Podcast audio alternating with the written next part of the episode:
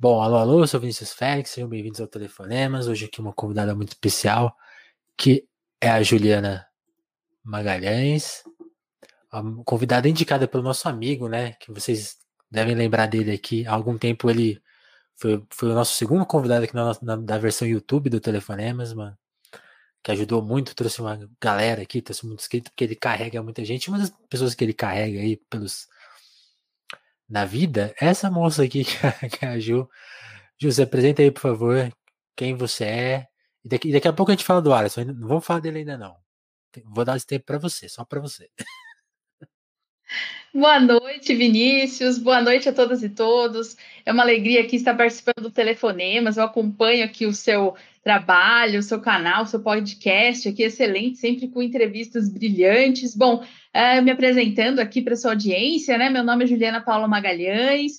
Uh, eu sou doutora em Filosofia e Teoria Geral do Direito pela Faculdade de Direito da USP, do Largo São Francisco.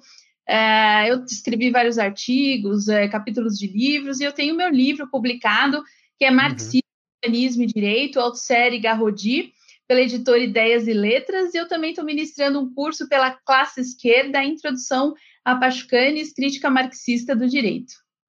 É isso.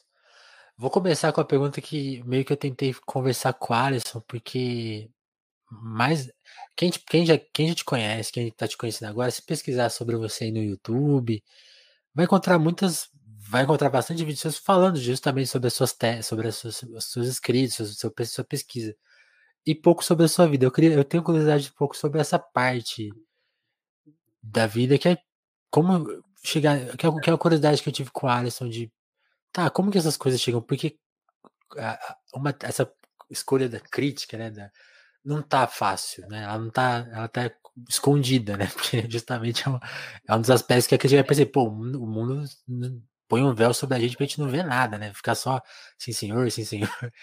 Como que isso apareceu na sua vida? Foi já quando, antes, né, de você escolher o direito, cursar e tal, e, e ir para esse campo, ou já foi ali? Quando, quando que isso chegou? Quando as coisas acontecem para você? Ah, muito legal, Vinícius. Bom, é, eu sempre tive uma visão com um pensamento social voltado uh, para o lado dos explorados, para a classe trabalhadora, para os mais pobres mas eu não tinha uma sistematização, né? Eu conhecia o pensamento de Marx, mas não com profundidade ainda.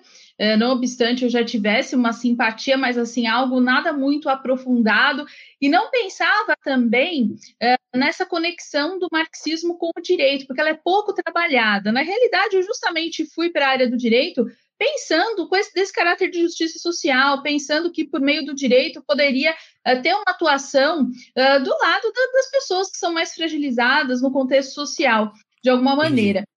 Mas daí é quando uh, eu fui para a faculdade de direito e tive aula. Aí você descobriu um problema. Exatamente, né? Aí foi nas aulas do Alisson que eu tive contato com essa visão crítica, né, do, do marxismo e do direito, da leitura marxista acerca do direito, foi justamente nas aulas do Alisson e isso me abriu um horizonte imenso de pesquisas, de reflexões. Então, sempre me interessei pela filosofia, pela história, por esse campo das humanidades em geral. No entanto, for, uh, considero né, que o fato de eu ter sido aluno do Alisson, isso foi um divisor uh, de águas para mim, nas minhas reflexões. E aí o Alisson, na época, ele me convidou para fazer o mestrado, aí eu prestei as provas do mestrado, e depois ele também foi meu orientador no doutorado, e aí eu sigo até hoje nessa linha de pesquisa crítica, marxista, é, olhando realmente esse olhar crítico acerca do direito, e acho que Pachucanes é um autor central para se pensar essa crítica marxista a, acerca do direito, e também Althusser, no que se refere à ideologia jurídica, por exemplo. Então, eu considero O pontapé inicial realmente foi o fato de ter sido aluna do Alisson na Faculdade de Direito da USP. Vinícius? Bom, deu uma congeladinha. Tá. É, não, deu, deu uma travadinha, mas tá tudo certo. É, não, tá tudo. Daqui a pouco. Acho que, acho que é por. É, acho que é só conexão, mas acho que, acho que, já, acho que já voltou. Não, que legal, isso foi na faculdade, mas você, é como você falou, né? Você já tinha uma base sua, né? E, e agora, isso que você falou, eu achei curioso. Como que você lidou com isso? Porque você foi lá pro direito com uma crença, ah, acho que aqui vai ter um ferramental para resolver as coisas que me incomodam. Quando você encontrou que percebeu que não era bem assim, como que você lidou com esse choque? Porque eu acho que pode ser uma coisa acho que as pessoas podem reagir de duas formas, imagino eu, né? Ou se frustrar muito e até desistir, falar, não, isso aqui. Ou fazer essa escolha que você fez, tipo, de pegar alguns autores que trazem esse debate, né? Desarmam um pouco a bomba. E como, como que você reagiu? Antes de explicar exatamente que bomba é essa, como que você reagiu a ela, a descobrir que ela existe, né? É perfeito, Vinícius. Bom, como eu já estava numa fase mais adiantada do curso, quando eu tive contato com o Alisson, e na própria é, prática do direito ali, já numa atuação mais próxima da atividade processual, já pude perceber é, que eu não iria conseguir resolver todos os problemas do mundo ali, digamos assim, né? aquela ilusão de estudante de direito que, que entra na faculdade com aquele ideal de fazer justiça né, de distribuir justiça, é, aquele ideal do justo, é, que eu entrei na faculdade de Direito, né, as práticas jurídicas a gente já vai tendo uma, uma visão das coisas, mas eu acho que é, o fato de eu ter conhecido o pensamento de Pachucanes e das próprias ideias do Alisson, que ele expõe também dentro da, da lógica do pensamento marxista do direito, foi algo realmente que me deu substrato teórico para que eu pudesse compreender melhor essa realidade social e perceber em que medida o direito ele está ligado à própria reprodução do capitalismo. É, eu acho que foi é, importante o fato de eu ter cursado a faculdade de direito em si para poder fazer justamente esse link, essa conexão, a crítica marxista acerca do próprio direito, entendendo como que o direito se estrutura para poder uh, estabelecer esses parâmetros críticos. Né? Então, a filosofia do direito, esse campo de pesquisa, ele demanda justamente né, tanto esse conhecimento acerca do próprio direito, quanto acerca do pensamento marxista, no caso, né, que é a minha linha de pesquisa, crítica acerca do próprio direito. Mas foi algo assim que a maneira como foi exposta nas aulas e os estudos foi algo assim que, é, é claro, né? É sempre algo que é, nós olhamos assim, não tem mais ilusões acerca do direito, mas ao mesmo tempo abre a possibilidade de nós pensarmos realmente uma transformação social estrutural que seja concreta, não algo que seja pensado de uma maneira idealizada, mas um olhar científico para a realidade social. Eu acho que esse ferramental teórico é o que o marxismo dá e que o jurista russo, aqui, para quem não conhece, Evgeny Pashkanis, que é o principal pensador de direito no campo do marxismo, é, que vai levar mais alto essas reflexões acerca do próprio direito, olhando para a realidade social, percebendo que o direito está ligado à própria reprodução é, do modo de produção capitalista, a própria forma jurídica, ela opera nessa nessa chave né, de, de reprodução do capitalismo. Então, não dá para ter ilusões de que nós vamos transformar estruturalmente o mundo por meio do direito.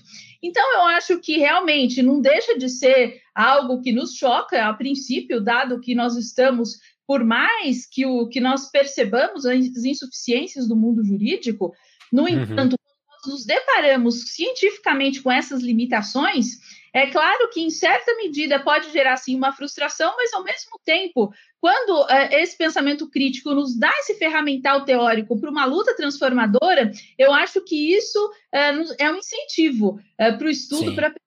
Então, me considero, eu considero que eu fiquei muito incentivada ao estudo e à pesquisa a partir desse momento. Assim, é como se fosse um sentido, quase que um sentido existencial uh, de buscar realmente essa reflexão crítica, e isso vem balizando o meu pensamento, as minhas ideias, os meus textos até os dias de hoje. Legal, legal. E, e aí, falando do Pachucani, exatamente, né, tentando trazer ele para uma pessoa como eu, né, que não sei nada de direito e, e sei muito pouco de, de, todos os pensadores, né? Eu sei mais de nota de rodapé, ler, ler, ler um pouco. O próprio Marx eu li muito pouco ainda, assim. Então, eu, eu pego meio por alto as coisas. Mas trazendo justamente para esse, leitor, qual, qual, que é a novidade que ele apresenta? Porque o próprio Marx discute um pouco o direito, né? ele discute algumas questões, mas não é o, o foco dele. Como que o Pachucanes pega a leitura marxista e, e traz para o direito? É, é, é, é, esse processo que ele faz exatamente? E se, se é ou não é, qual que é o resultado disso? Né? O que, que ele descobriu nessa? Perfeito, a sua, a sua pergunta me dá ensejo de trazer essas reflexões, né? Eu falei de Pachucanes e também aqui só vou responder acerca do Pachucanes, mas também um outro pensador que foi determinante aí na minha trajetória, que é Louis Althusser, que é o tema do meu próprio livro também. Sim, né? vamos chegar nele. É um autor sobre o qual eu tenho... É, o Pachucanes é um autor que eu tenho me debruçado, inclusive para escrever novos, novos textos e, e pesquisas também acerca do próprio Pachucanes, e ele é efetivamente, quem leva mais alto as reflexões do direito é o pensamento crítico marxista acerca do próprio direito. Por que, que Pachucanes tem esse papel tão importante? Né? Ele vai beber é, lá na obra de maturidade de Marx, a sua fonte de reflexões é lá que ele vai extrair da obra de maturidade de Marx, especialmente do Capital. No Capital, quem já leu o Capital, até eu vi que você fez uma entrevista bem interessante com a Saad aqui no, no seu canal, hum. sobre o Capital de Marx, eu tive a felicidade de participar é, do, do, do, lançamento do livro dele e tudo mais. Então, o Capital ele é uma obra central é, para que nós possamos pensar o capitalismo. E Pachucanes ele vai extrair o seu fundamento teórico metodológico para pensar o próprio direito acerca é, é, justamente dessa obra basilar de Marx.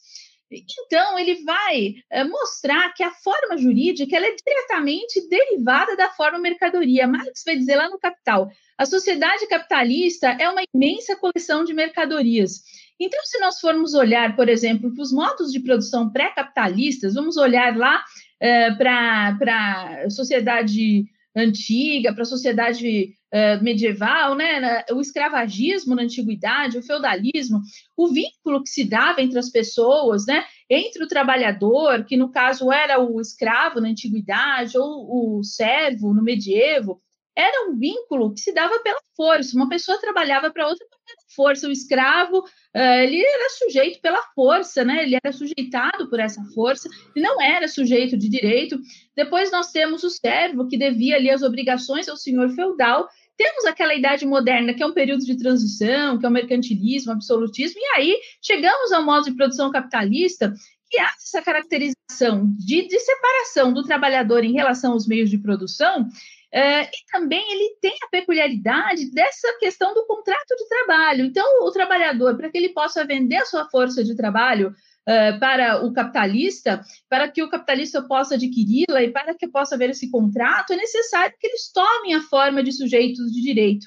Então, a mercadoria, tudo passa a ser mercantilizado a partir do momento em que a força de trabalho se torna mercadoria que o trabalho se torna abstrato e o direito ele é uma derivação direta justamente desse processo de constituição da forma mercadoria. Então os indivíduos passam a tomar a forma de sujeitos de direito. E daí que vem aquela lógica dos ideais burgueses de liberdade, de igualdade. A liberdade e igualdade, na realidade, é para celebrar é, contrato, né?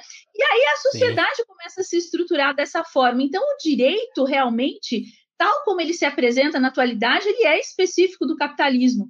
Ainda que esse vocábulo e uso ele já remonte à antiguidade, no jeito romano já existia um linguajar, mas ele era uh, completamente distinto, dado que não havia essa noção da subjetividade jurídica, inclusive as próprias fontes romanas do direito romano vão demonstrar isso, uh, que e isso tem uma causa material justamente é, muda-se, é, se transforma a materialidade social e daí se estrutura é, o próprio direito. Então, essa descoberta de Pachucanes, que na realidade, como você bem lembrou, Vinícius, já está ali em certa medida no pensamento do próprio Marx, no Capital já tem passagens esparsas, por exemplo, nas quais Marx vai tratar da questão do sujeito de direito, por exemplo, mas é Pachucanes que vai sistematizar e vai avançar nessa questão. Pascanes é, sim, esse grande pensador, o principal pensador do direito no campo do marxismo, porque ele leva ao mais alto essas reflexões e quebra com todas aquelas ilusões de identificar, por exemplo, o direito à norma, aquela visão juspositivista, uh, como se o direito e norma fossem idênticos, por exemplo. Então, eu acho que Pachucanes, justamente por isso, e também ele, ele avança aqui, melhor dizendo, ele avança também não só para além dos jus positivistas, que, grosso modo, né, identificam uh, direito ou arcabouço normativo, mas também avança para além dos não positivistas, que são aqueles que identificam o direito com relações de poder, por exemplo. Pachucanes vai mais além. E dentro do próprio marxismo também ele vai além. Havia um outro jurista contemporâneo a Pachucanes, que é Stutka, Piotr Stutka, que identificava o uhum. direito é imbricado com a questão da luta de classes. Pascanes não nega isso, mas Pascanes vai além, dado que ele vai pensar a própria forma jurídica, como derivada da forma mercadoria, o Estado também, a forma política estatal derivada da forma mercadoria também, do mesma maneira, o Estado tem uma especificidade no capitalismo. É, no, na antiguidade, no pré-capitalismo, por exemplo, existiam núcleos de poder, mas essa forma do ente terceiro, separado das classes, ela é específica também do capitalismo. E o momento normativo, ele vem depois. Né, o conjunto de normas, por exemplo, né, quando se pensa o direito, geralmente se identifica direito a normas postas pelo Estado, mas esse arcabouço normativo posto pelo Estado, ele vem no momento posterior, dado que o fundamental do direito é justamente a materialidade, é da materialidade social é, que vem o direito. E aí a crítica que muitos não entendem quando se fala, por exemplo, no materialismo marxista. Materialismo justamente porque está ligado à concretude das relações sociais, à materialidade social. E para quem nos escuta, né, aqui falando um pouquinho de Pachucanes, ele é uma, ele é uma pessoa que ele ganhou uma proeminência, ele participou ali no contexto da Revolução Russa, é, ele ganhou uma proeminência na União Soviética. Muito mas, jovem, aliás, né? Muito jovem, exatamente, era alguém genial. E ele acaba sendo morto, pagando com a vida pela radicalidade das suas ideias. Né? Durante o stalinismo, ele sofre perseguições e acaba sendo assassinado. Então é algo bem chocante, porque Pachucanes, na realidade, ele percebia que não seria por meio das formas sociais do capitalismo que ele poderia ser superado. Então ele não tinha ilusões. Diferentemente lá de Vyshtinsky, que era o jurista lá do stalinismo, que acreditava num socialismo jurídico, Pachucanes sabia que isso era uma falácia, que não que pensar um socialismo jurídico é uma contradição em termos, dado o direito que estrutura a exploração uh, no próprio capitalismo. Então, Pascanes é realmente revolucionário no campo uh, das ideias, da crítica marxista acerca do direito. Sim, né? Tem, tem até o livro, né, o Socialismo Jurídico, né, do, do Engels, né, que o, o, Alisson, o Alisson fala, esse, esse título aqui gera muita gente, porque se você não lê, você não vai entender que é uma ironia, né? exatamente, exatamente. É uma obra central que Engels e Kautsky escrevem, né? Kautsky, e respondo a um jurista do a ele, eh, que é contemporâneo a eles, que era Anton Menger, e Menger acreditava nessa ideia e outras pessoas, então eles vão uh, colocar que isso é uma falácia, né? Não dá para se pensar uh, num socialismo jurídico. Engels e Kautsky já vão por esse caminho, por essa trilha, de uma maneira brilhante, é, mas não vão trabalhar a questão da forma jurídica, da subjetividade jurídica, com o refinamento que o Pachucanes vai fazer é, na sua obra basilar central, que é a Teoria Geral do Direito e Marxismo, que justamente é a crítica marxista à teoria geral do direito burguesa. Sim. Ó, só, só comentar que o, o JH Medeiros falou que é o primeiro telefonema deles. Seja muito bem-vindo, cara. E tem cento e tantos outros aí, se você quiser já aproveitar depois desse, lógico. Ah, por favor. E aí, Ju, aí falando, você falou da, de como o direito meio foi gestado, né, né, nessa quando a burguesia começa a tomar as rédeas da, da história, digamos assim, né? Então, tipo, cai os, os, governos absolutistas, sei lá, ainda tem na Inglaterra, né? Até hoje se fala de rei e rainha aí, que eu acho uma piada, mas tudo bem. Mas eles caíram, né? E aí a burguesia toma. É, é engraçado, né? Todos esses conceitos, liberdade, fraternidade, tudo, eles usaram tudo para depois falar, não, calma, que tem uma coisa que eu acho que o Alisson fala bastante.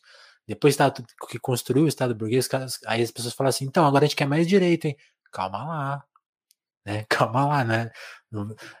Acabar com a escravidão, né? Não é bem assim, né? Aí, então começa a surgir os novos conflitos. E aí eu acho que isso que né, é nesse processo que também se nubla essa ideia do que, que é o direito, né? E aí que entra, acho que talvez, não sei, talvez o papel da ideologia, que aí acho que a gente vai chegar um pouco no Althusser, é, é um pouco que ele, que ele, que eu queria que você falasse onde que o Althusser aparece nessa, porque ele, é um cara um pouco mais ou menos da época do do Pachucanes, né, mais, mais, mais novo ainda, né, mas o que que, qual, no seu estudo, o que, o que, que ele traz para essa discussão? Perfeito, é, Vinícius, né? A sua, a é, sua consideração é bem importante, né? A ideologia jurídica ela desempenha um papel estrutural. O Pachucanes, né? Ele é, morreu muito jovem, né? Morreu, foi assassinado ali em 37. É, aqui só para fazer esse, essa, para enganchar aqui e falar sobre o Althusser, mas para dar é, o tempo histórico de cada um, né? Então, é, Pachucanes ele acaba sendo assassinado muito jovem, inclusive ele tem uma obra central sobre a questão do fascismo. Na realidade, ele tem textos esparsos sobre o tema do fascismo que foram agrupados numa obra que foi recém-publicada, intitulada Fascismo, do Pascanes, que eu tive a honra de fazer o texto de orelha dessa obra, que trata o tema do fascismo em quatro textos inéditos traduzidos para o português, né?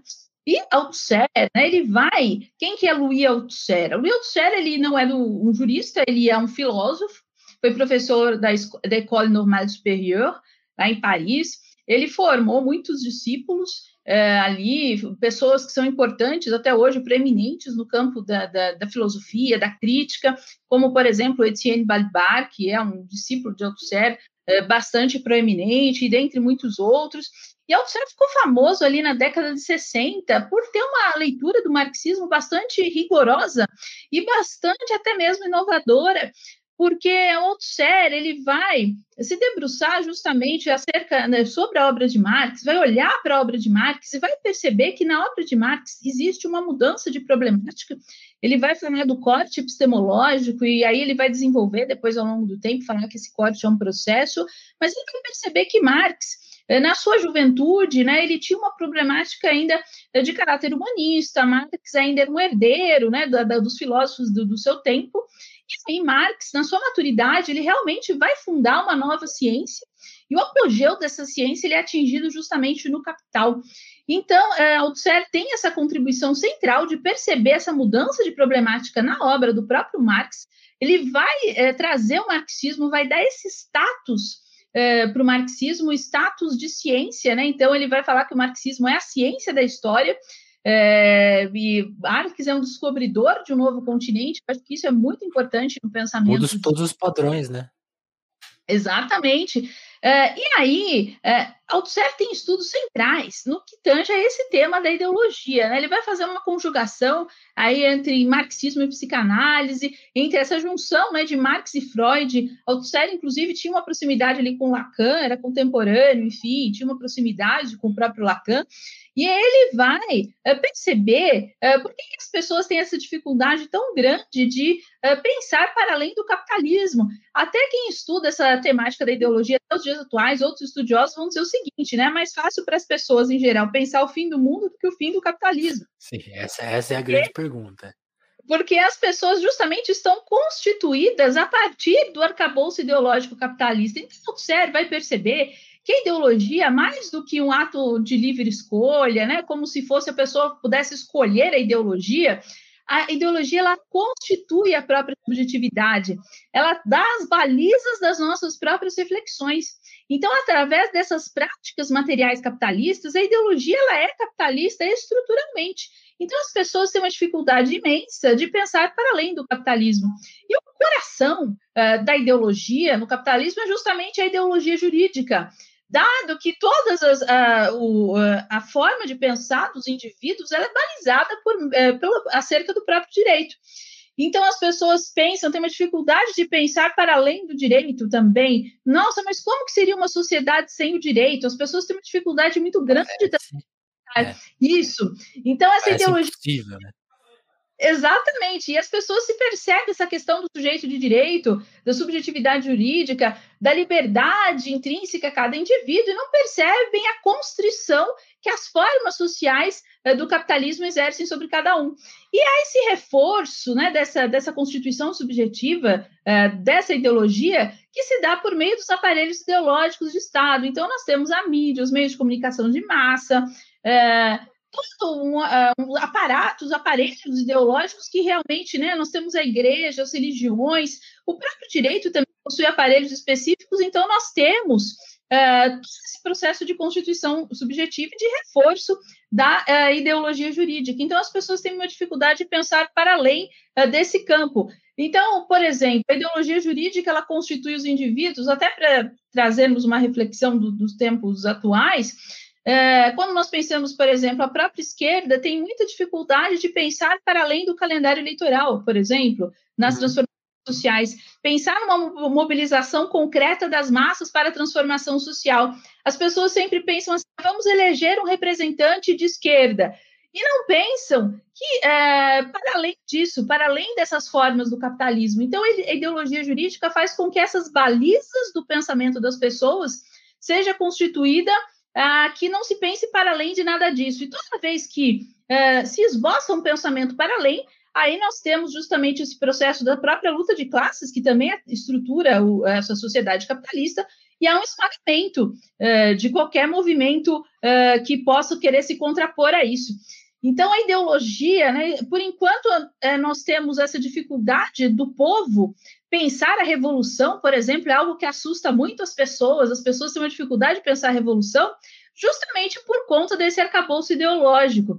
Elas não percebem, às vezes se fala, por exemplo, que a revolução seria algo muito violento, que ia gerar violência, e não percebem a violência que é com modo de 400 mil mortes. Exatamente, né? Nós temos agora... 400 mil presos, né? Exatamente, por exemplo, o Covid-19, nós temos escancaramento disso. E, e além disso, né, a, a, miséria que é cotidiana, que nós nos deparamos, e as pessoas naturalizam esse tipo de coisa, que as pessoas são violentadas. E a própria explicação do trabalho também, que se dá no capitalismo, é uma violência é, que se dá contra os Opa. indivíduos. E as pessoas não percebem isso. Então, é, daí a importância desse estudo de autossfera acerca da ideologia, para poder justamente entender cientificamente. Por isso que às vezes a gente faz aquela crítica, né?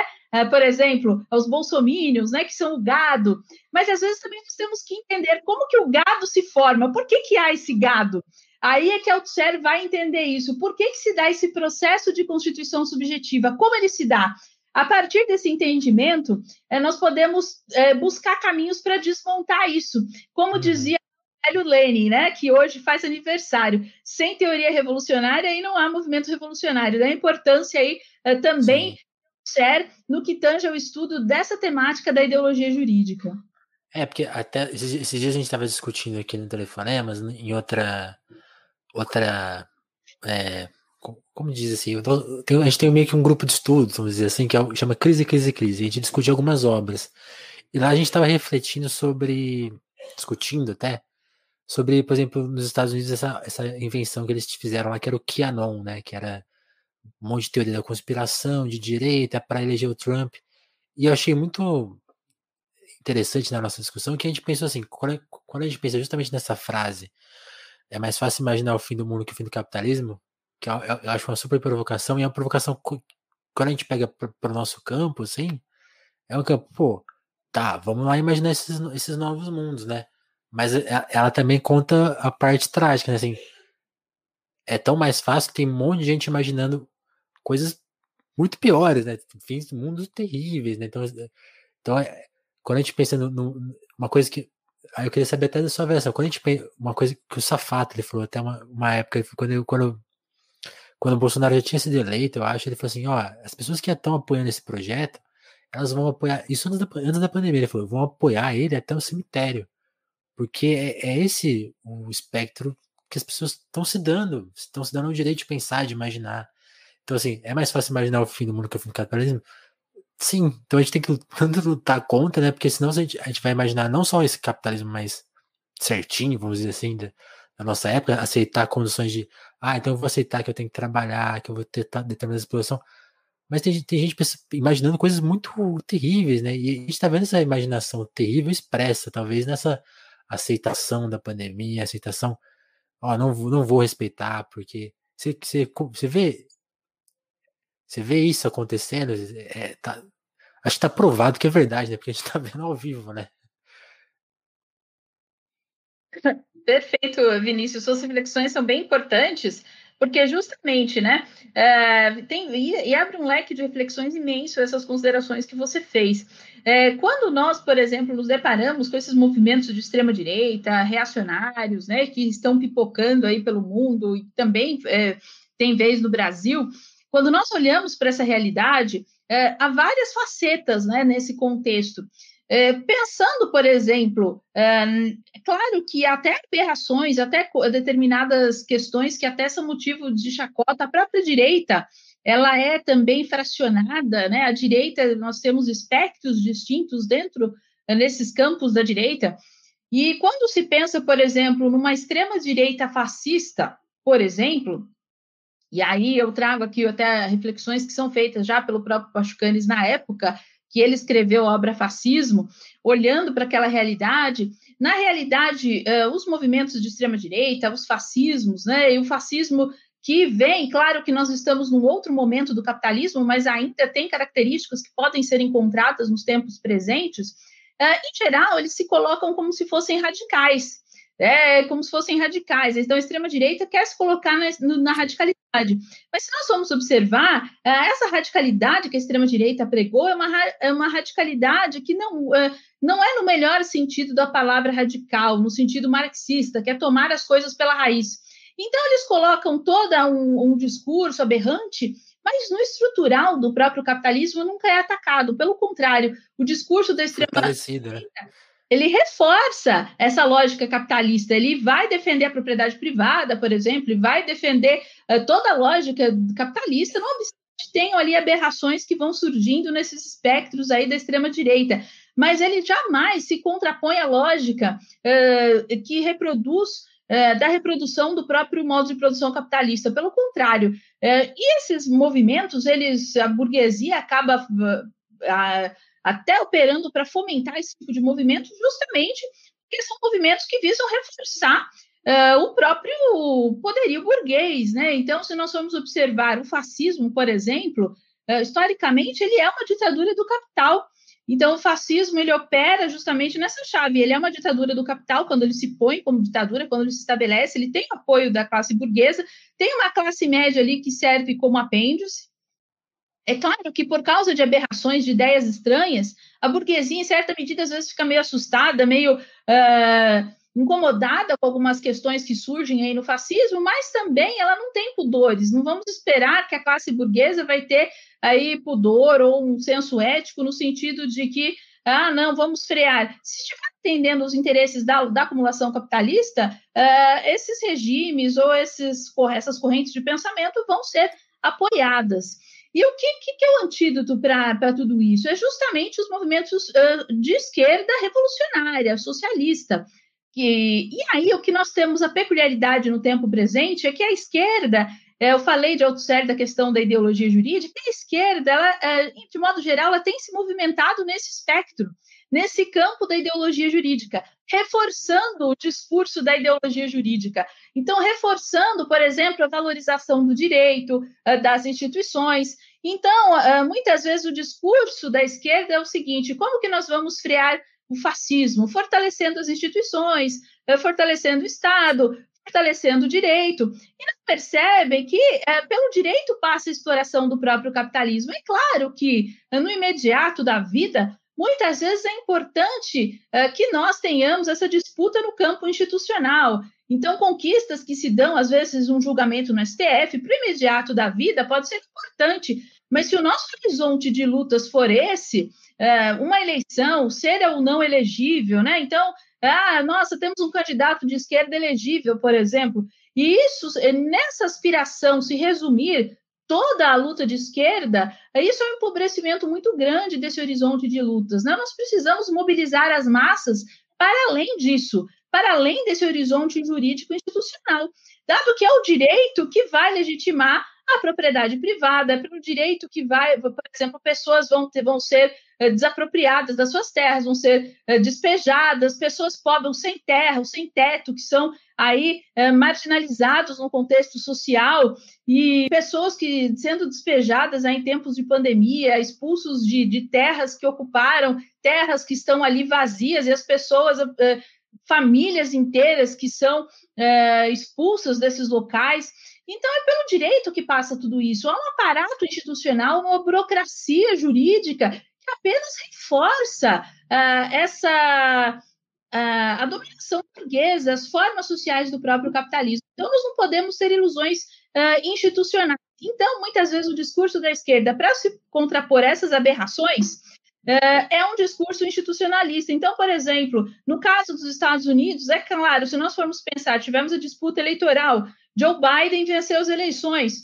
Tem um discurso, apesar né, de uma política internacional que já se mostrou com vários problemas evidentes, até criticados pelo campo da esquerda em alguns aspectos, no entanto, internamente até está concedendo alguns benefícios para a população, tem atuado de uma maneira melhor do que o seu antecessor, se nós formos pensar uh, ali numa atuação de, com um viés mais para uma questão social. No entanto, se o, uh, o ideal da esquerda for, por exemplo, o Partido Democrata, é algo muito limitado, porque, na realidade, a lógica capitalista ela se mantém, ela se reforça, e quando nós pensamos, por exemplo, fascismo ou democracia, os dois estão na conta do capitalismo. Os dois são formas do capitalismo. O capitalismo não é necessariamente democrático nem necessariamente fascista. O capitalismo, é, é, de acordo com a conjuntura, de acordo com o momento ali da acumulação, de acordo com fatores específicos de cada momento e de cada formação social, vai havendo, é, vai existindo essa alternância. No entanto, eh, nós não podemos ter ilusão de que eh, o fascismo não pode sempre ressurgir. Enquanto houver capitalismo, o fascismo pode aparecer novamente. Ele fica latente muitas vezes, né, eh, na sociedade. Às vezes atinge, toma o poder do Estado. E mesmo quando nós temos um governo que tem um discurso mais humanista, um discurso mais palatável, na verdade a exploração capitalista permanece inalterada e muitas vezes até se reforça porque esse Sim. domínio teológico, digamos assim, a constituição subjetiva dos indivíduos, as pessoas aceitam até de uma maneira mais fácil, uh, tendo um líder ali de uma maneira mais palatável, uma pessoa mais agradável de se ver, por exemplo, uh, fica até mais difícil para se pensar, por exemplo, no movimento revolucionário uh, nessas condições. Então, veja, não podemos ter ilusão de que nós vamos combater essas aberrações dentro do capitalismo é, simplesmente por meio das instituições, até porque a grande aberração é o próprio capitalismo, e essa precisa ser combatida. Muitas vezes se faz o discurso contra o neoliberalismo, por exemplo, mas muito poucos, raríssimos, falam contra o capitalismo. Pois é. Muito contra o fascismo, mas poucos falam contra o capitalismo. Mas se, a, é, se a, o mal maior, se o que gera todas as outras ali derivações não for extirpado, nós viveremos e perpetuaremos essa lógica do capitalismo, que é uma lógica que se estrutura com esse discurso de meritocracia, por exemplo, de que as pessoas atingiram uma determinada posição social por mérito ou coisa do gênero, que alguém é, é, é um burguês, é alguém rico porque ele sabe, é, por exemplo, que mereceu. Ele, exatamente, ele tem um pendor. é comum que nós vejamos, às vezes, reportagens, né, pensando nessa questão da ideologia, é, falando lá dos milionários, por exemplo, é, como a rotina deles, é o que ele faz de manhã, ele acorda muito cedo, ele costuma acordar cedo e ler. Cinco da manhã, é.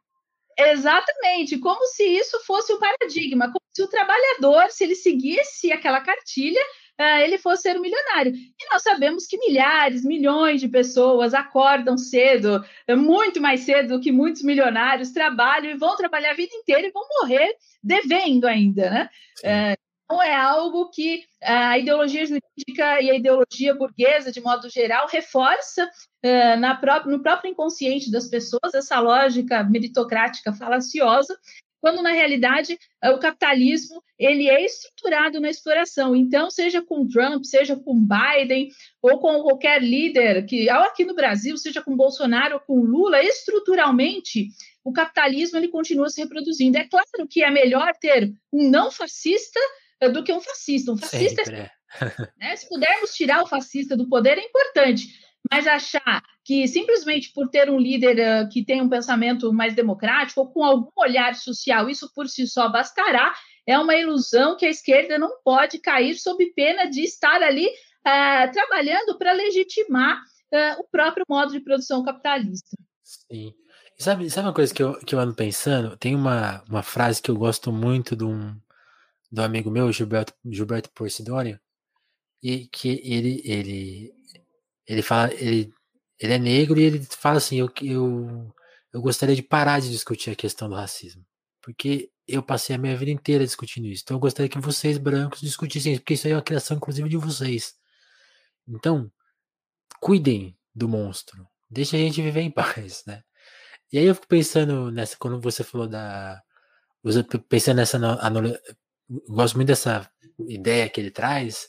Queria usar a mesma analogia para o que você acabou de falar, né? Já que a democracia é essa criação do capitalismo, as eleições e toda essa ilusão aí, que a gente deixasse que eles discutissem, né? Porque uma coisa. Aí, aí, as, as pessoas vão falar assim, ah, mas não vai, não vai disputar a eleição. Não, vai disputar a eleição. Tem as pessoas lá disputando as eleições. Tem, é, uma, é, uma, é uma luta em si e tal. Com todas as suas complexidades. Mas eu fico pensando, a gente tá em, A gente. Você não tá disputando o cargo, a gente tá fazendo outras coisas. Será que a gente tem que ocupar nossa cabeça, cabeça com isso, né? Porque, por exemplo, e aí o Bolsonaro até facilitou as coisas, eu fico pensando, porque, para usar a analogia do meu amigo, de deixar eles pensando nas eleições, porque eu fico pensando na escolha difícil, né, de 2018. Todo mundo que, que trouxe aquela questão à tona, ah, vai ser é uma escolha muito difícil, Haddad ou Bolsonaro, porque o Bolsonaro é ruim, mas o Haddad vai ser pior, porque vai trazer o Lula e toda a bandidade vai voltar pro poder, e tudo que o Sérgio Moro fez. Tarara. Essa bomba tá na mão a, a, a, bomba de 2022, se tiver eleições justas em 2022, tá na mão dessas pessoas. Deixem elas agora né, quando ficar Bolsonaro, o que, que elas vão falar? O que elas vão defender? Vai def defender o genocida ou o cara que acabou de ser. É, que, que, que, o, juiz já tá suspeito e tá tudo. O cara que tá, tá em liberdade de novo, né, provando que foi um golpe e tudo mais. Então, assim, deixa a bomba na mão deles, né? Porque a gente, a gente, já, a gente já sabe de tudo isso que você tá falando, né? Tipo, não, não, não vai trazer a mudança prática que a gente quer. É importante, mas não vai trazer a mudança prática, né?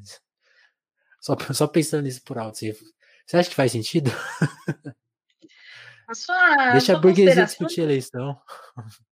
A sua pergunta é muito importante, Vinícius. É algo que Pachucanes, inclusive no Obra Fascismo, ele vai trabalhar essa questão. Né? Pensando aqui, depois eu vou ampliar e trazer para a resposta da sua indagação, que é muito importante essa sua consideração. Uh, na obra Fascismo, né, ele, Pachucanes, é, é revolucionário, marxista, e ele vai retomar ali o, o pensamento de Lenin. Quando ele vai olhar para a realidade social, ele vai dizer o seguinte: nem sempre há condições subjetivas e objetivas para a revolução. Muitas vezes não há, temos que ser realistas, né? Não tem. É, e, e, a partir daí, nós vamos lavar as mãos, vamos deixar os fascistas uh, no poder? E aí Pachucanes vai dar a resposta, ele vai dizer que não, porque nenhum regime, por maior que seja a extensão dos seus crimes, ele não, não vai cair sozinho, ele precisa de forças que o empurrem.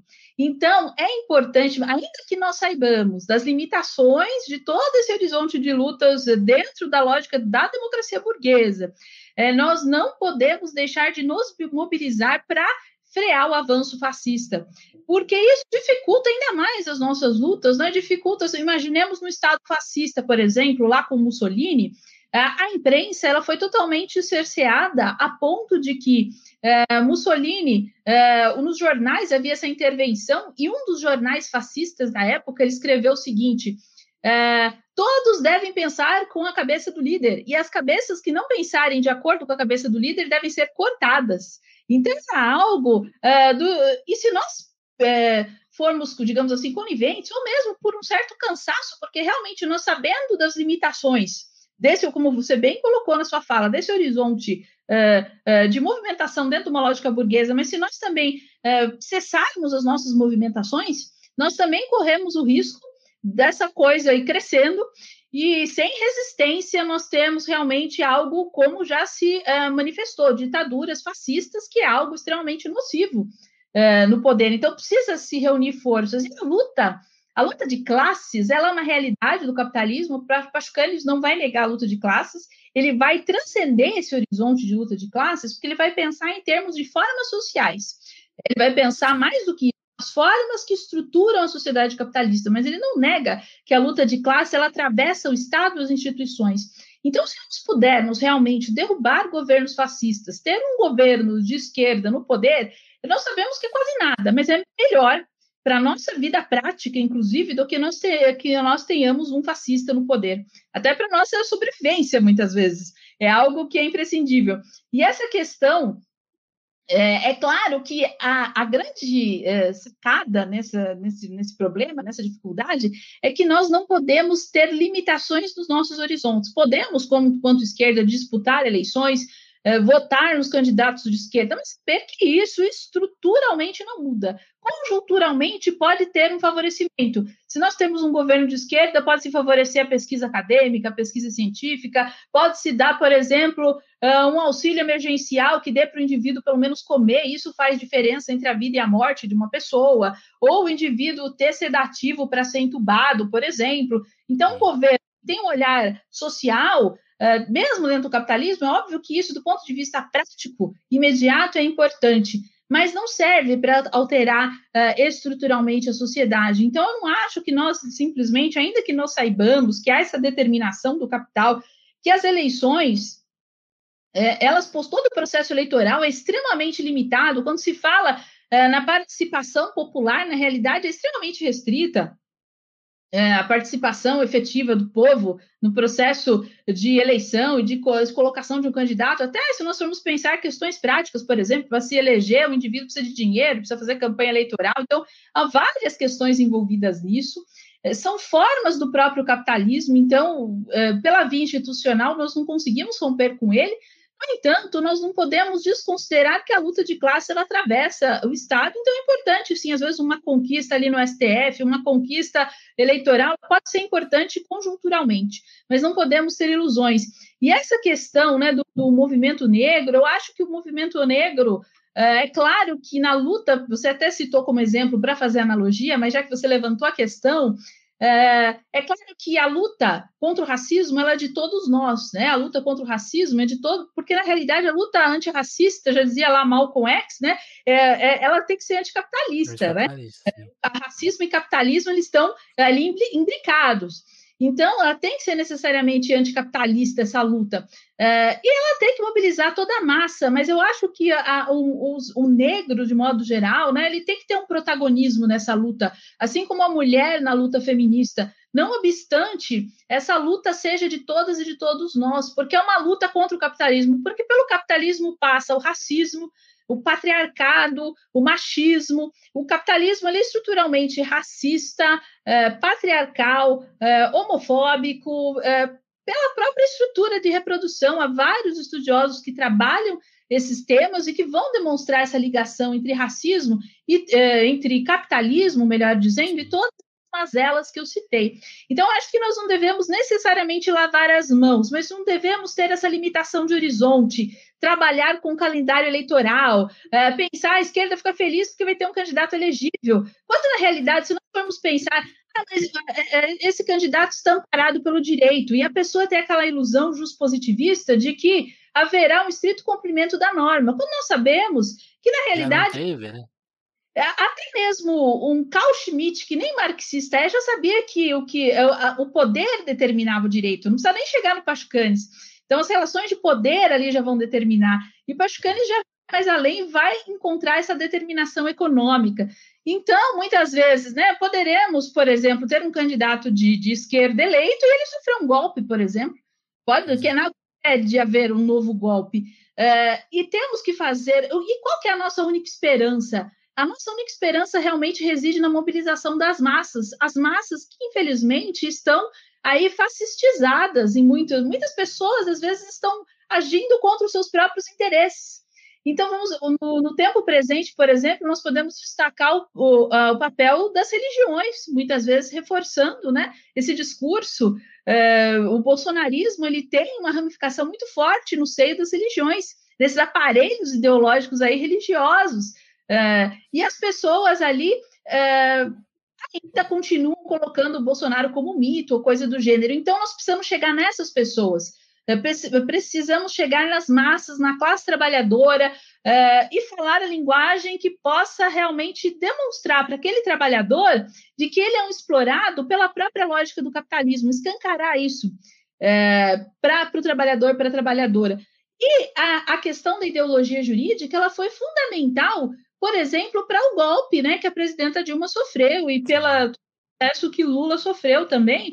Uh, por quê? Porque as pessoas, uh, Lula ficou com aquela pecha, o PT é corrupto, o PT é ladrão, ou coisa do gênero. Veja, então, sempre o discurso jurídico.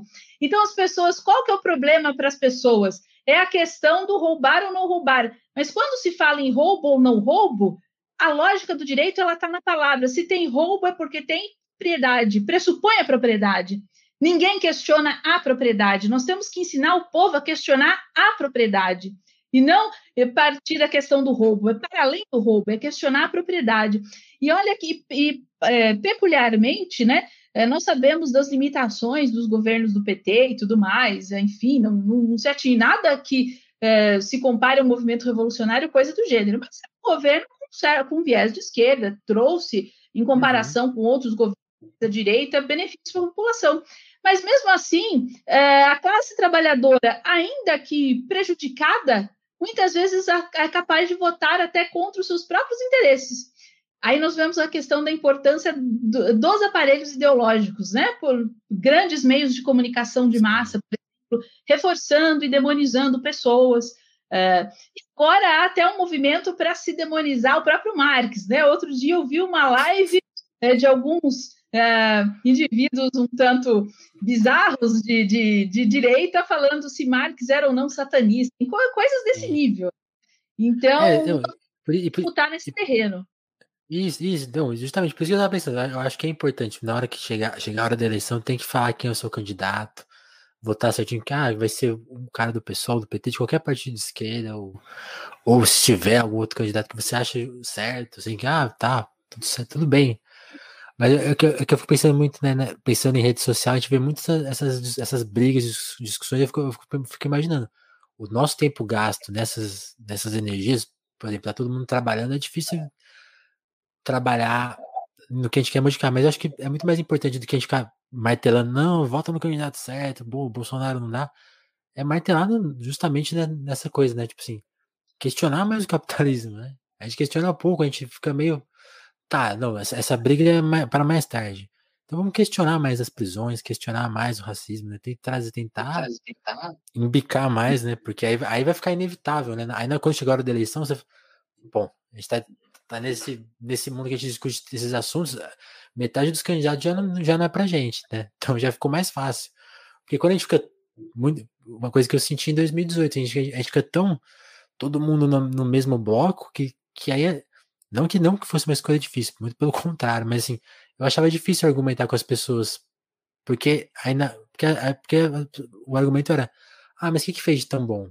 Né? Tipo assim, a gente sabe que fez tão diferente, mas ainda assim, na realidade prática ali de 2018, que tava toda aquela dureza da vida, pós-golpe tal, tal, ainda era difícil argumentar. Então eu fui assim, brigar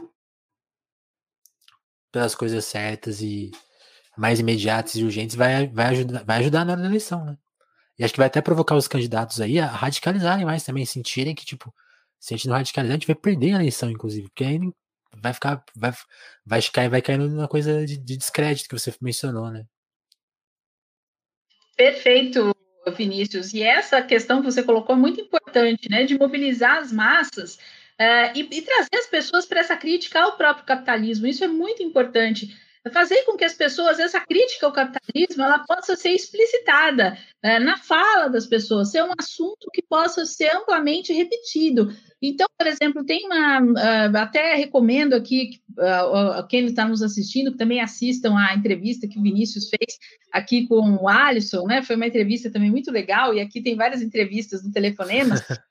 O Alisson vem, é, eu sempre acompanho, Vinícius, e o Alisson, ele colocou é uma questão muito importante, ele já vem falando sobre isso, né, em vários meios de comunicação, que é a questão, questão dos centros socialistas, que é uma disputa no terreno ideológico, realmente, para chegar para a massa, para o trabalhador, para o cara da periferia, realmente, é, que está sendo uma maior vítima dessa situação e não está sabendo como se defender. Nós precisamos dar armas, até teóricas, para as pessoas pensarem criticamente a sociedade.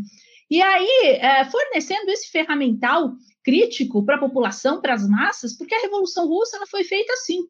Né? Ela foi feita no sentido de, de falar com as massas, de comparar com as massas, de explicitar para as pessoas essa condição de exploração. E aí, com essa explicitação realmente, que começa em pequenos núcleos, mas ela pode ter uma propagação muito grande, com isso, mais do que é, votar melhor, nós poderemos, inclusive, chegar realmente, mais do que eleição, nós poderemos chegar à revolução, né, que é o nosso objetivo, uma transformação estrutural.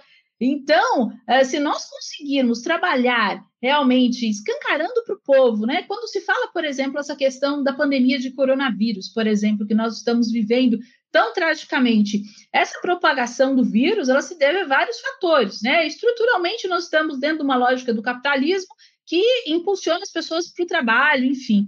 Mas uhum. no caso questão específica do caso brasileiro, nós temos vários fatores. Por exemplo, o auxílio emergencial miserável, que foi suspenso e depois retorna de uma maneira bastante miserável. E também nós temos, inclusive. depois, é. Exatamente, uma população trabalhadora que é obrigada a pegar, por exemplo, o meio de transporte público lotado. Não tem distanciamento social é, no transporte público da periferia. E as pessoas Sim pequenas habitações também, muitas vezes não tem nem condição de manter toda essa higiene de álcool gel ou coisa do gênero. Isso é luxo dentro de pessoas que não têm o que comer. Né? As pessoas não estão tendo nem alimento, não têm acesso à saúde, não têm uma orientação.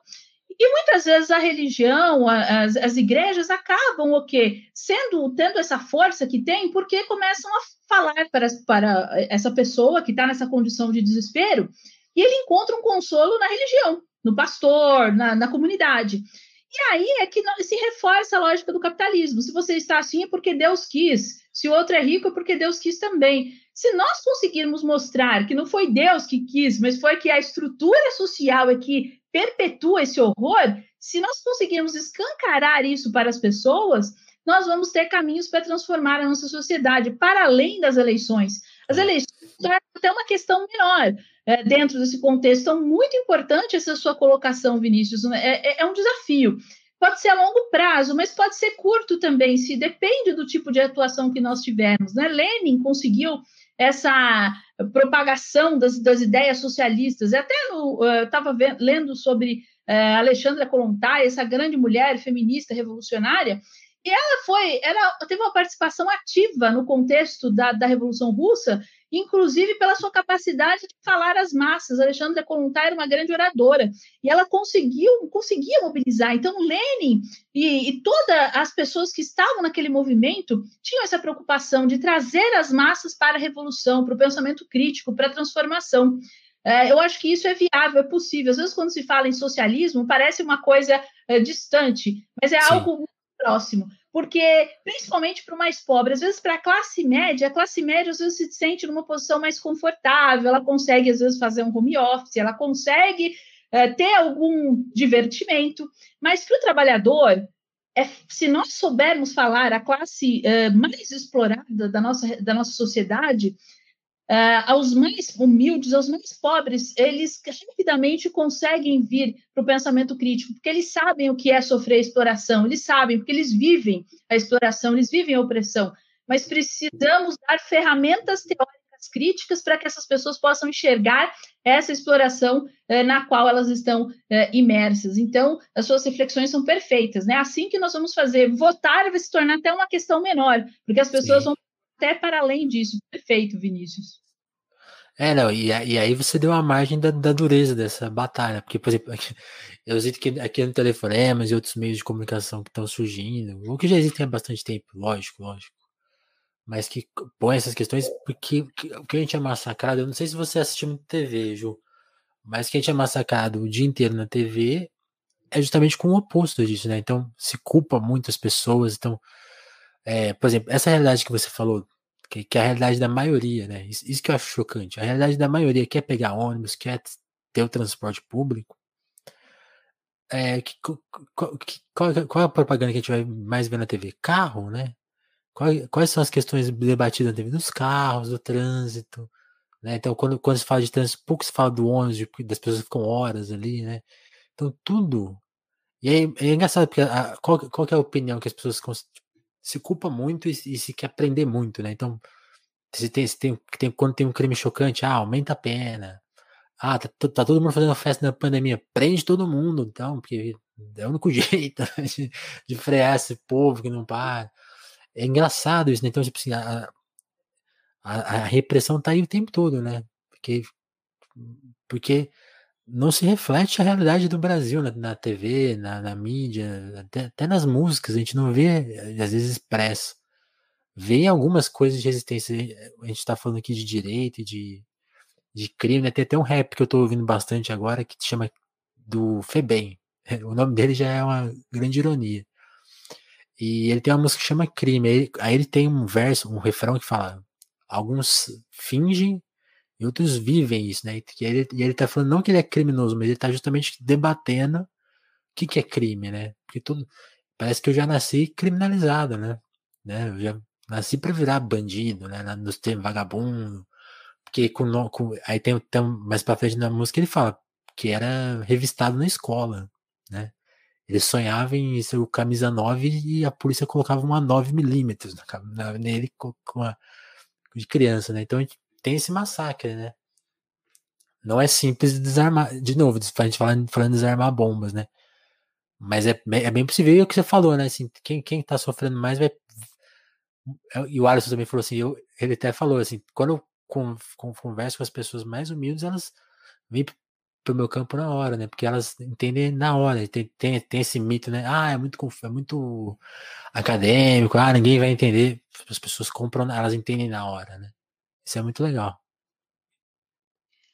Perfeito, Vinícius. Essas considerações muito importantes.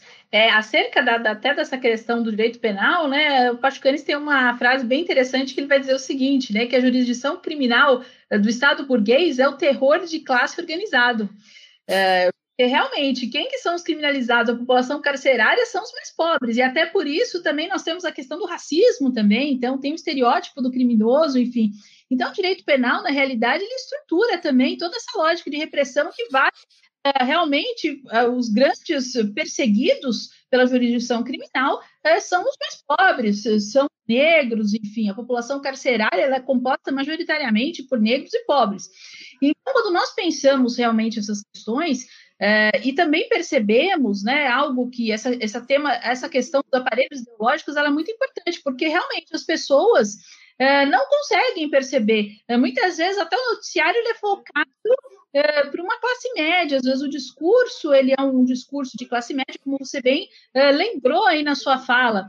E, a, e, os problemas reais da população é, não são é, demonstrados. E quando se pensa em transformação social, o máximo que os meios de comunicação de massa vão falar é que para as pessoas doarem um alimento para os mais necessitados, é, uma cesta básica, enfim, coisa do gênero, máximo isso. E isso já é o bonzinho da história, porque tem uns que vão dizer assim, é, por exemplo, né, já, já se teve, é, vamos, dar um exemplo, né, há pessoas que fazem esse trabalho assistencial, como, por exemplo, o padre Júlio Lancelotti, que é a qualificação de rua, tem um papel importante e foi criticado. E é criticado por muitos, porque eles não toleram que a pessoa sequer dê um pão para o pobre. Então, nós chegamos nesse nível de fascistização da sociedade, né? até o pão é. do pobre é criticado. Né? Mas... E, e, e, eu acho que é. E, eu, e aí sei que é te cortar, Ju, mas acho que é, é, é, porque, é porque o padre Júlio ele dá um segundo passo, né? Ele dá o pão e fala, sabe por que você não tem pão? Por causa disso, disso, disso, disso. Aí, aí as pessoas ficam loucas, né? Porque se ele só desse o pão, acho que ainda as pessoas falam, ah, que bonitinho, né? Mas ele, ele fica falando, ó, tem, aquele cara ali é o responsável. as pessoas ficam meio bravas com ele. É, exatamente, porque se a pessoa der um passo além, né? É, é, aí eu, eu, lembro até o, uma frase do Tom Helder Câmara, que ele Sim. diz alimentos pobres me chamam santo, mas se eu pergunto por que há pobres, me chamam comunista. E aí, se é comunista, é sinônimo de satânico, coisa do gênero, dentro dessa ideologia religiosa. Então, isso é muito importante. As pessoas não são colocadas para questionar o capitalismo, para questionar a exploração. Mas, se nós conseguirmos, né, e formos falar realmente às massas, e, e, e esse pensamento é, é fácil de, de se espalhar, porque ele fala muito proximamente, como você destacou, que o Alisson sempre coloca, né? Ele fala de uma maneira muito próxima o marxismo da classe trabalhadora, porque é a realidade que a pessoa vive, é a realidade da exploração. Mas a, com a religião, com a própria ideologia jurídica, que vem reforçando essa lógica de meritocracia ou coisa do gênero, as pessoas não percebem é, essa, todo esse processo. Mas é algo que é simples de ser percebido né? Se nós conseguirmos que o nosso discurso realmente, que esse discurso marxista ele chegue às massas. E por isso é, essa demonização do comunismo, né? Por isso que essa crítica ao marxismo, a tudo que a tudo que se diz respeito da lógica do comum, dado que o discurso Sim. do capitalismo é o discurso do indivíduo, do individualismo. E o, o comunismo, o comum, tudo que é coletivo, é comum, é algo abominado para o capitalismo, porque a própria lógica do individualismo, até do ponto de vista filosófico, ela vem ali, caminha é, just, juntamente com o desenvolvimento do capitalismo. Até essa lógica do indivíduo, do individualismo, ela é muito ah, ligada até, ah, por exemplo, quando nós pensamos em política, até na Grécia Antiga, né, vinha, vinha, vinha a questão da polis, da política, do homem ligado à sua polis. E hoje nós perdemos esse senso, né, até no discurso filosófico. É, com o capitalismo, ele ganha um caráter individualista. Por isso que nós temos que retomar esse discurso do comum, do coletivo, do comunismo. E por isso que o Alisson, quando ele fala dos centros socialistas, ele fala tem que chamar centro socialista, para, para escancarar a realidade. Não pode ser centro democrático ou coisa do gênero, ou ser, é, palavras da centro progressista, não. É socialista. A palavra socialismo tem que cair na boca do povo. É, e é isso que nós precisamos fazer. E é interessante que, por exemplo, o Bolsonaro Uh, em certa medida, quando ele fala para as massas, ele, esse senso de revolta que as pessoas têm, claro que tem uma classe média que também dá o estofo ali para o bolsonarismo, mas o Bolsonaro também ele tem um apelo ali junto aos mais pobres. É, também há pessoas, ele foi eleito, então há eleitores também das camadas mais populares, porque ele finge é, uma radicalização. Ele, ele fala contra o STF, ele fala contra tudo, mas ele não fala contra o capitalismo. Então, muitas vezes, ele traz essa revolta popular para ele, as pessoas falam, olha, ele é um mito, ele fala contra as instituições. É, isso é mas... é muito louco, é. Ele é um mentiroso, na realidade. Por quê? Porque ele se coloca como alguém radical, mas ele não é, porque ele não fala contra o capital. É, tanto é que o seu ministro, né, Paulo Guedes, é, neoliberal, e, a, e o próprio, toda a política dele, toda a base mesmo do discurso, ele jamais. Pouco se critica, né? É, exatamente. Ele, e ele jamais, por exemplo, se insurge em face da propriedade privada, dos pilares do capitalismo. Nunca. E a população não percebe isso. Então, eles acham que o Bolsonaro é radical. Ele está longe de ser um radical no sentido marxista do termo, de tomar as coisas pela raiz. Sim.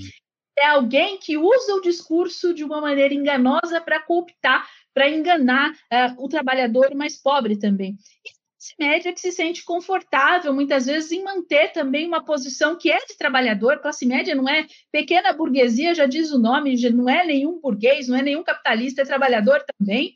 Não tem meios de produção, mas não se enxerga enquanto trabalhador. A classe média tem essa dificuldade de se enxergar também uh, o local que ela ocupa. E o trabalhador, às vezes, o mais pobre da, das camadas mais pobres, é trazido para o bolsonarismo muitas vezes com uma, uma falsa ideia de radicalização, mas o bolsonarismo está longe de ser radical no melhor sentido da palavra. Sim, né? É, você falou muito bem, mente muito, né? E hoje, e aqui o, o, o Giba tá comentando aqui na nossa live, o Giba falou, quando eu falei daquela, daquela questão da mídia, ele falou, quando nós falamos da economia da água, né? A gente tem que economizar, né? Não se fala da, da economia da indústria. E quando eu falo da da, das mentiras do Bolsonaro, é muito engraçado, né? Hoje ele também mentiu pra caramba lá na cúpula do clima. Mas a nossa. A, a mídia até expõe a mentira, mas é, é, é tão contrassenso, né? Como ela não consegue questionar, né? Nem o valor do presidente, porque acho que facilmente as pessoas que querem, que querem derrubar ele poderiam falar isso, olha, tudo isso é uma farsa, tem uma mentira, tem, tem formas de se denunciar. Mas como não se pode tocar em tudo ao mesmo tempo, né? Aí fica uma coisa meio jogada, né? Ah, ele tá mentindo, mas, sabe, fica, não, não, consegue se denunciar, né, de fato. E aí que aí, aí ele nada de braçada mesmo, né? Porque aí ele pode falar aí, ó, a mídia é mentirosa, ó, o STF lutando contra mim, realmente facilita, né? Quando não se combate o real, fa favorece o, que, o, que alguém que vive de mentiras ganha, né? É, a gente tá facilitando a luta deles quando a gente não chama as coisas pelo nome, né? É engraçado Perfeito. isso. É perfeito. E, e, esse ponto que você tocou, duas questões bastante importantes, porque quando a mídia, por exemplo, a imprensa é, burguesa, ela tem uma dificuldade muito grande, porque é isso que até o Pachucani já falava na época do fascismo, né? Que reflete um pouco a posição da burguesia. Sente desconfortável de ter o Bolsonaro no poder, é uma figura difícil de se lidar, é uma figura complexa, ao mesmo ele governa ao encontro dos interesses burgueses. Ele tem lá o seu o Paulo Guedes. Podemos reparar, por exemplo, que a imprensa jamais ataca uh, a política neoliberal uh, do bolsonarismo. Isso nunca é atacado, isso passa incólume. O que a imprensa uh, vai atacar são essas atitudes, esses rompantes, essas falas deslocadas dele. No entanto, jamais se ataca o coração uh, ali do bolsonarismo, justamente no, na sua aliança realmente com o grande capital. Isso nunca é atacado. É, pelo contrário, a imprensa vai defender teto de gastos, a imprensa defende reforma trabalhista, reforma previdenciária, a imprensa faz todo um discurso contra a classe trabalhadora, dizendo que se não for assim vai quebrar o Estado. E o próprio trabalhador muitas vezes compra esse discurso. É mesmo, se eu, se eu uh, me aposentar, vou quebrar o Estado. Quer dizer, é algo absurdo. A pessoa começa a ir contra os seus próprios interesses. Se eu tiver direitos. Uh, Bolsonaro dizia: ou você tem direito trabalhista ou tem emprego. E a pessoa acredita nisso e a pessoa abre mão. E a gente está sem os dois agora.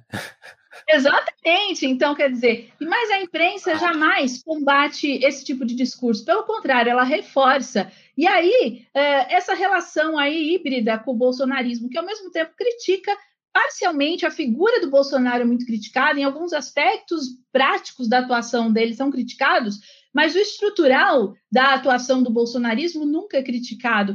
E essa questão do clima também, você, é, a questão ambiental, é, essa questão ambiental é tratada de uma maneira muito limitada também, porque as pessoas muitas vezes pensam a questão ambiental do ponto de vista individual, de ações individuais. Então, eu vou usar um, um saquinho, eu não vou usar mais saco de supermercado, vou usar uma embalagem reciclável, coisa do gênero.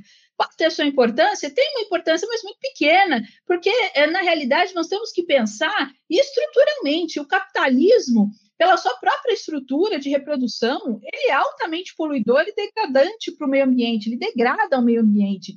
É, pela própria lógica dele, as grandes indústrias poluidoras, a própria lógica do capitalismo de produção constante de mercadorias, é, tudo isso né, gera uma grande condição de lixo. Então, é, são várias questões que estão ligadas ao capitalismo.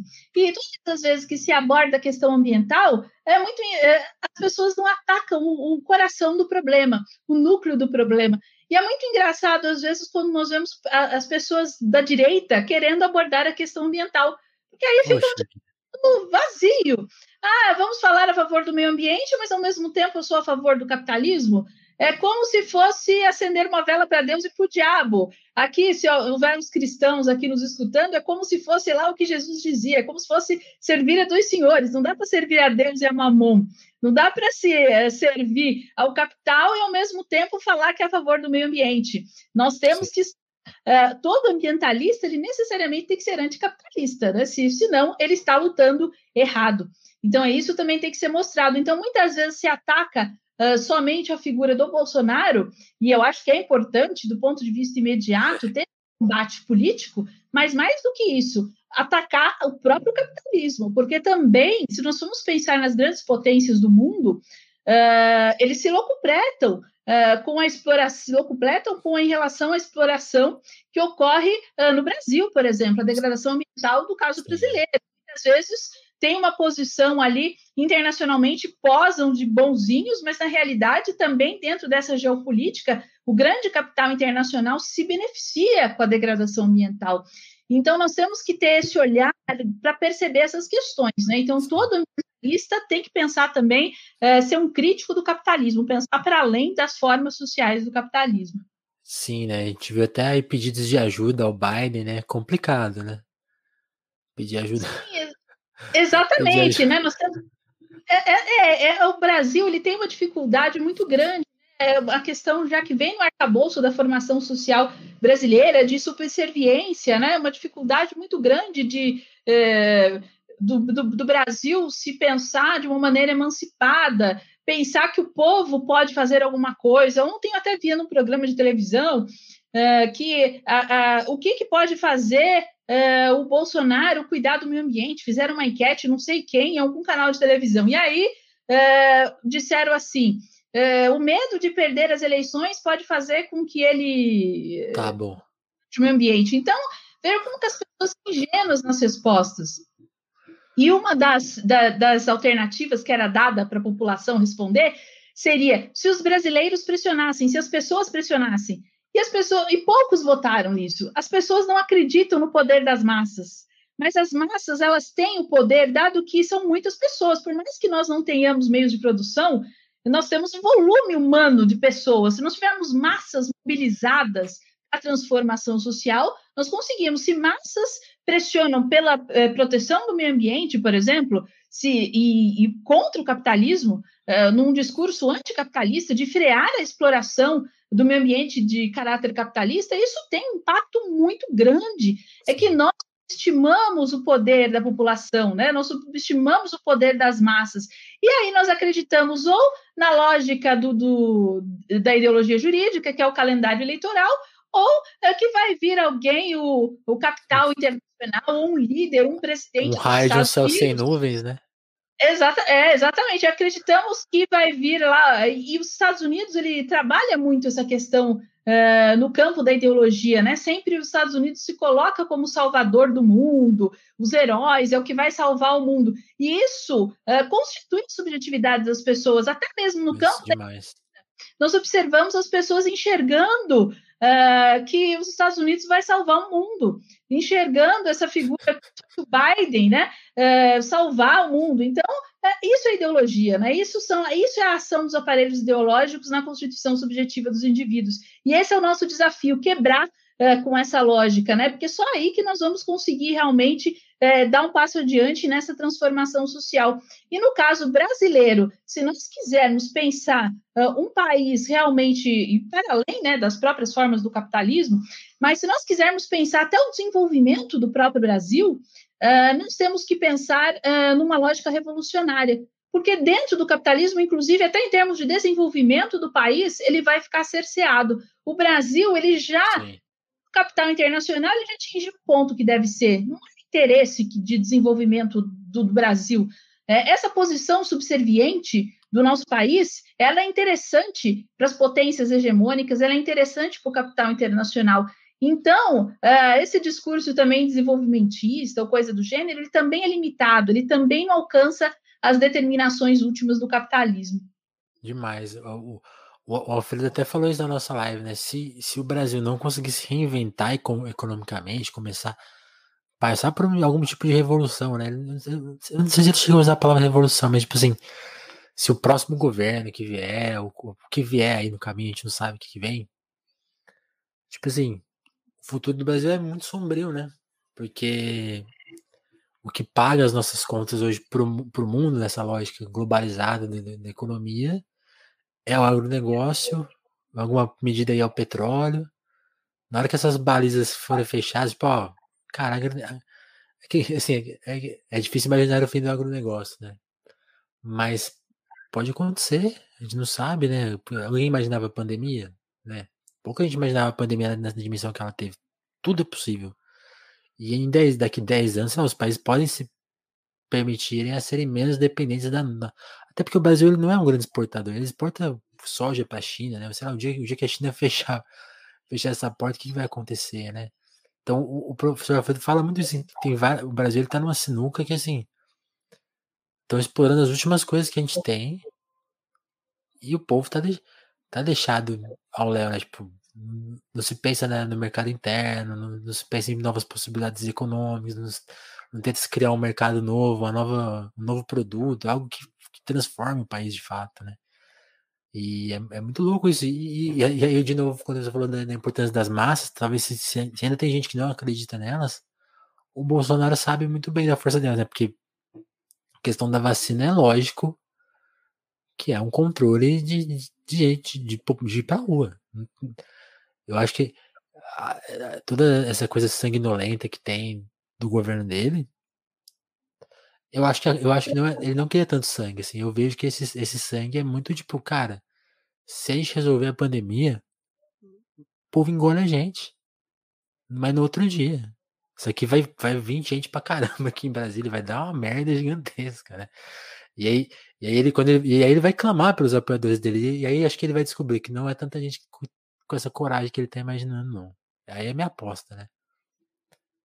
É, Mas, essa, Felipe falou aqui, ó, mais fácil imaginar o fim do Brasil. Pois é, tem gente que acha que o Brasil vai acabar e vai ter as, as plantinhas lá ainda. As máquinas andando sozinha, por aí. É verdade. E essa questão que você colocou, né? Será que ele esperava que ia ser toda essa catástrofe ou não? É, o Mussolini ele tem uma frase, né? Na época do fascismo, quando o fascismo atinge o auge ali, e até assassinado um deputado italiano que era Giacomo Matteotti, assassinado pelas milícias fascistas.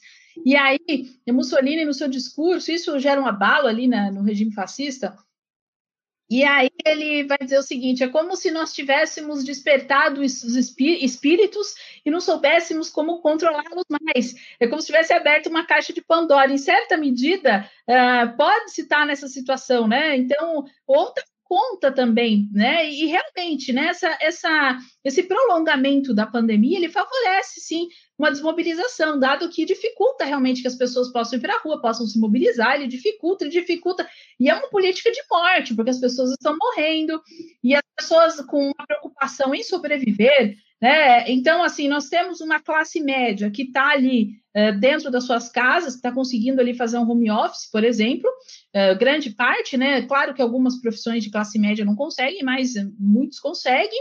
E temos o, o trabalhador enfrentando o desafio para poder sobreviver, muitos passando fome, muitos sem emprego. Então, isso realmente está gerando uma desmobilização. Então, a pandemia, em certa medida, acaba favorecendo né, é, o, com é, o prolongamento é, do bolsonarismo. E se há há, há uma aparelhagem ideológica, né? Então, a questão da igreja, é, o, as mensagens de WhatsApp, a própria mídia que nunca ataca frontalmente também o bolsonarismo. Então, tudo isso faz com que eles se perpetuem no poder.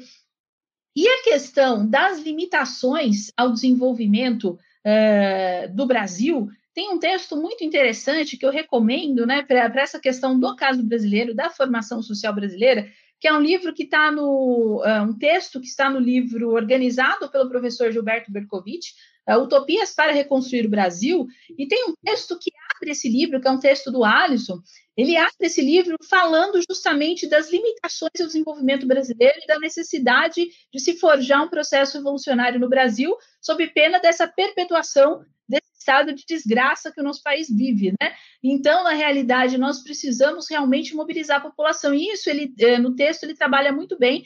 Uh, o Alisson vai trabalhar muito bem no texto dele a questão do caso brasileiro.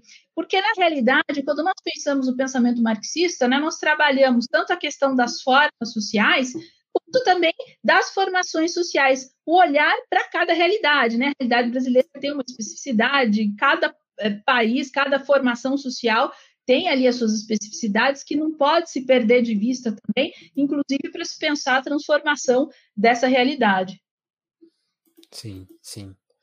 Bom, já, já estouramos muito nosso tempo, já estou ocupando muito espaço, o tempo da Ju. Queria, antes da gente encerrar, comentar aqui para vocês colaborarem no nosso Apoia-se. É muito importante, né? A gente, falou, a gente falou tanto aqui de construir novos espaços. O Telefone tenta construir esse novo espaço aí de mídia, de colaborar também com nossos parceiros maiores e menores de, de mídia independente, que abrem espaço para pessoas como a Juliana falarem mais, para a gente ter mais esse tipo de ideia sendo compartilhada, sendo divulgada e provocando as pessoas. Eu acho que eu, eu pelo menos falo, eu posso falar da minha experiência produzindo telefonemas, né? Eu não entendia abolicionismo penal, não entendia essa. Vou falar do abolicionismo penal primeiro, assim. E que é uma, é uma questão que foi, me, me foi transformada assim ao longo dos episódios, com, conversando com pessoas que entendem disso e falam sobre isso. Então, demorou dois anos para eu entender, mas eu entendi. E, assim, eu, eu, eu acho hoje primordial, né? Até escrevi esses dias no Twitter assim que não consigo pensar num candidato que eu gostaria de votar que não decida enfrentar essa questão, porque para mim ela é primordial para mudar o Brasil, né? Ah, vai mudar. Não, não existe mudança que passe sem essa essa fronteira ser discutida, ser pelo menos debatida, né? Tá? Pode ter uma frase que eu aprendi com, com o Zé Genuíno aqui no telefone, mas ele falou assim: que, que vá para perder, mas tem que pôr, tem que pôr as discussões em campo, né? Pode perder no primeiro momento, politicamente, é do jogo, mas nem, nem, nem testar, já, já aceitar que tá. Então, é, é, primordial. Então, assim, nesse meu aprendizado, eu acho que é um exemplo de que tem ouvintes aí que estão aprendendo coisas e é, é questão de construir esses espaços mesmo e colocar as pessoas para discutir, as ideias novas estão aí, as ideias diferentes estão aí. E a gente não tem o alcance da globalismo martelando aí que a culpa do, do mundo tá esquentando é sua, mas a gente vai conquistando as coisas aos poucos. Inclusive, uma das formas de você ajudar a gente é pelo apoio. Eu quero agradecer muito quem já tá por lá, que no caso atual é o Juan Borborema, é o Eric Malon, a Moara Juliana, o Lucas Monteiro, o Vitor Breda, o Matheus Botelho, Augusto Batista, Tatiana Araújo, a Sabrina Fernandes, o Pedro Duarte, o Diogo Burino, o Kleber Monte, o Davidson Mati, o Gabriel Nunes, a Dagmara Brandes, a André Camurça, a Lívia Rossati, Sérgio Romanelli, a Adriana Félix, a Jéssica da Mata, a Ismael Santos e a Dalva Brandes. Então, faça parte desse time aí, que aí seu nome vai aparecer aqui. Vai chegar o dia que eu não vou conseguir ler todos os nomes, eu vou ter que ler parcelado. Vai ser muito bom esse dia. E é isso. Ju, queria te agradecer pelo, pelo espaço, pelo tempo. Tentar. Foi um prazer te conhecer, te provocar aí para colocar algumas ideias e convidar todas as pessoas a procurarem seus li seu livro, procurar sua tese, tem online aí, dá para ler. Tem outros vídeos. Como livro também, meu doutorado. Em breve vai ser publicado como livro também. Aí, aí. O, o seu livro atual tá. Onde que as pessoas acham? Qual, qual, qual é a editora que ele saiu? Esse aqui é o Marxismo, Humanismo e Direito, Altsérie Garrodi, tá? É, todos os sites, livrarias virtuais, é, livrarias comuns, é fácil de ser achado. E também convidar o pessoal que está assistindo para fazer o meu curso Introdução ao Pachucanes, Crítica Marxista do Direito pela Classe Esquerda. E o meu doutorado que eu pesquisei Michel Villiers e a Subjetividade Jurídica, em breve também vai virar livro pelos próximos tempos aí. É, e eu quero aqui aproveitar esse momento para simplesmente agradecer pela oportunidade, pelo espaço. Adorei a nossa conversa, Vinícius. Foi muito realmente especial, as suas reflexões e suas indagações. Seu canal é muito importante, é um espaço realmente para se pensar para além uh, do que comumente é falado, para pensar a transformação social. Então, quero te dar os parabéns por esse canal tão especial. Ah, obrigado e a sua audiência também tão qualificada que nos acompanha é, nessa noite tão especial. Muito obrigada. Demais. Eu vou deixando aqui nos comentários aí o, o, o link para o curso da Ju. Né? Tem, tem um valor muito bom, não é caro não. Pelo tanto de aula que tem, pelo tempo aqui, ó, tá baratíssimo. Então considerem fazer aí o curso para aprender mais sobre o Pachucans, que a gente deu uma leve introduzida aqui no quem quer, qual que é a importância dele. Então é isso, gente. Quem tá na live aí pela Twitch, vou jogar vocês em um outro canal aí do, de outros produtores de conteúdo de. Deixa eu ver quem tá online aqui hoje. Tá o pessoal do, do Overload. Vamos pra lá.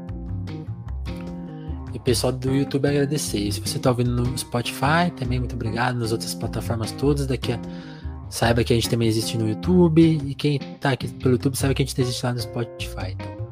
E nas outras, todas as outras plataformas de podcast, né? Não existe só Spotify, bom lembrar. Ju, mais uma vez, brigadão. Valeu demais. Eu que agradeço. Então, encerrando a live, gente. Muito obrigado pela audiência de hoje. Valeu.